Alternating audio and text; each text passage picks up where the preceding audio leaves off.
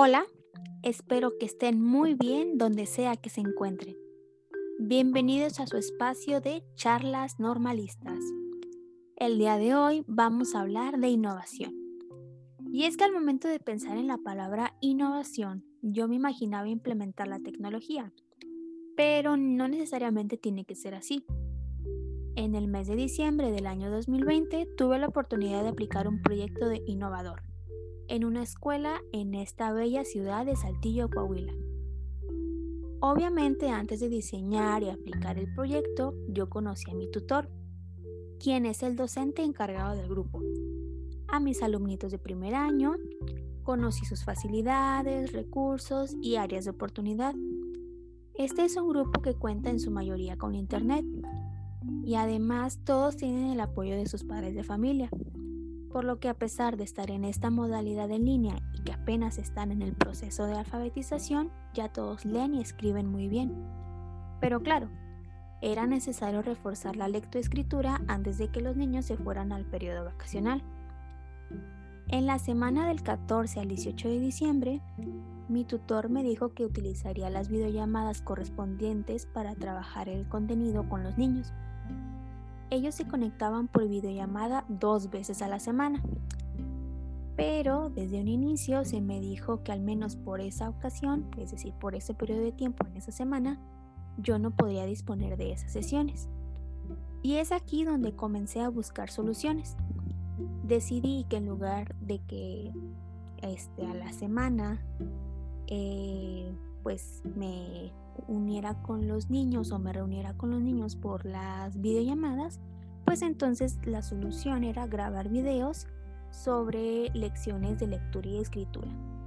En estos videos se trataban temas de formación de sílabas con vocales, dictados, los análisis de las palabras, es decir, se ve una palabra y analizar pues cuántas letras tiene, con qué sílaba inicia, con qué sílaba termina, dictados, palabras para leer, entre otras cosas.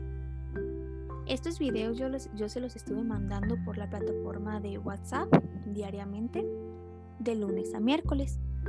El día jueves y ya después de practicar la lectoescritura lunes, martes y miércoles, pues le solicité que escribieran una cartita de Navidad para algunos de sus compañeros. Ese mismo día jueves los niños pues me mandaron la fotografía de su producto, de su cartita decorada hecha a mano y pues para eso también me sirvió para poderlo revisar.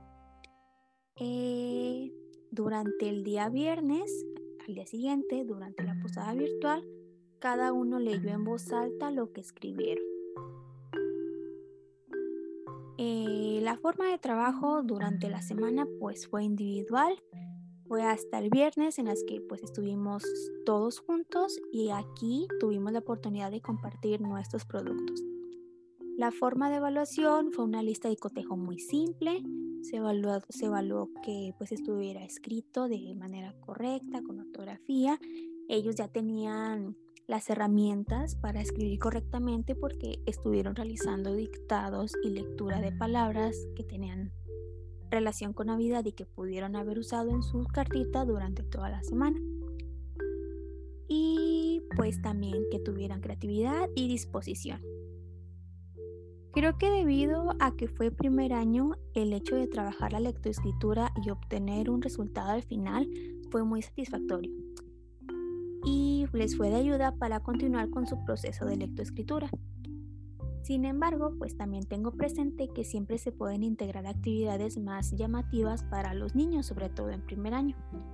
Pero pues debido a la contingencia actual, las clases en línea y el tiempo que pues yo no disponía, porque como ya lo mencioné, no tuve la oportunidad de tener la sesión de videollamada con los niños, pues creo que se llegó a una buena solución y una adecuación pues correcta tanto para el tutor, para los niños y para mí.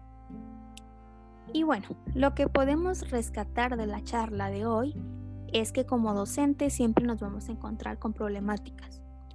Pero aquí es donde entra la innovación. La innovación no es solamente utilizar tecnología en las clases, proyectar videos, tener, poner juegos, llevar a los niños de visita al museo No, eso era lo que yo pensaba con anterioridad, pero ahora comprendo que la innovación también radica en buscar alternativas que sean atractivas y que ayuden a los niños a continuar con su proceso de aprendizaje.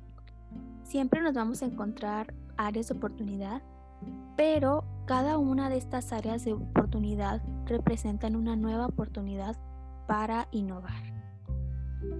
Soy Dariela Manzanares y muchas, pero muchas gracias por acompañarme en esta charla.